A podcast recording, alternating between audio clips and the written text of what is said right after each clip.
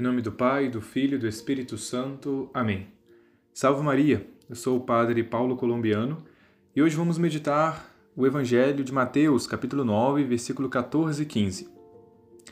Já estamos no tempo da Quaresma, um tempo muito especial, onde estamos chamados a nos associar mais a Cristo pelo jejum, a oração e a esmola. Como diz o Papa Francisco, o caminho da pobreza e da privação, o jejum, a atenção e os gestos de amor pelo homem ferido, a esmola, e o diálogo filial com o Pai, a oração.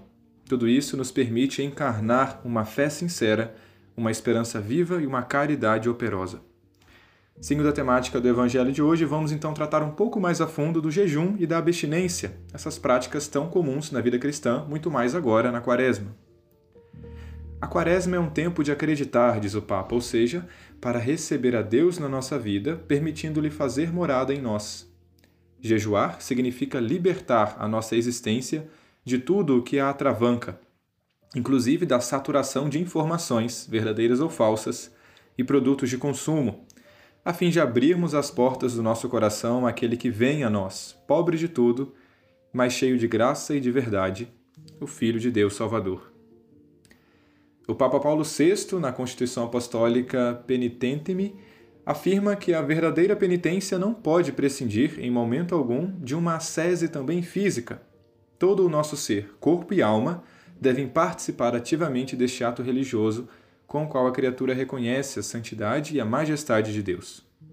O Papa recorda ainda que a necessidade de, da mortificação do nosso corpo aparece claramente se considerarmos a fragilidade da nossa natureza na qual, depois do pecado de Adão, a carne e o espírito têm desejos contrários. O jejum e a abstinência tratam-se então de uma mortificação que não pretende negar em nada do que Deus criou, mas sim visa a libertação do homem, que é frequentemente encontrado, devido à sua concupiscência, quase que acorrentado pela parte sensível de seu ser. Através então do jejum corporal, o homem recupera o vigor, e a ferida infligida à dignidade da nossa natureza é curada pelo remédio de uma penitência salutar. Cada vez que fazemos jejum, cada vez que mortificamos a nossa carne, a gente prova que o que importa é o espírito, é a nossa alma, e é a voz da nossa alma que rege a nossa vida, e não a voz do corpo. E assim nos tornamos cada vez mais fortes na luta contra o pecado, principalmente contra as tentações da carne. Quando então nós, católicos, devemos fazer o jejum? O jejum e a abstinência são obrigatórios durante a quarta-feira de cinzas e também na sexta-feira santa, para os maiores de 18 anos e menores de 60. Fora desses limites é opcional. Nesse dia, os fiéis podem ter uma refeição principal durante o dia. As outras devem ser diminuídas ou até mesmo é, tiradas.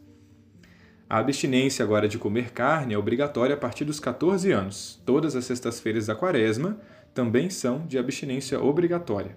As sextas-feiras ao longo do ano também são de abstinência de carne.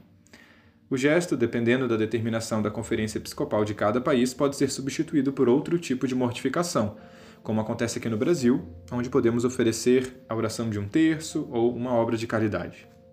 Mas alguém poderia perguntar: por que então a abstinência de carne e não de peixe? A resposta tradicional aderia ao fato de o peixe ser menos caro na época, e era o peixe considerado o alimento dos pobres. São Tomás de Aquino vai dizer que, ao instituir o jejum, a Igreja seguiu as disposições mais comuns. De modo geral, a carne é mais apreciada que o peixe, embora para alguns ocorra o oposto. Mas hoje o peixe, especialmente certos tipos de peixe, não é menos caro do que a carne.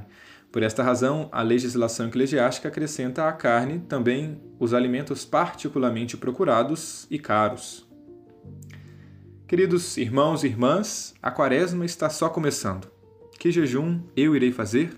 Que jejum de... Qual jejum cada um de nós irá fazer? Cada um de nós cabe responder com generosidade o que nos pede a Santa Igreja e assim nos configurarmos cada vez mais com Cristo e Cristo crucificado. Assim seja.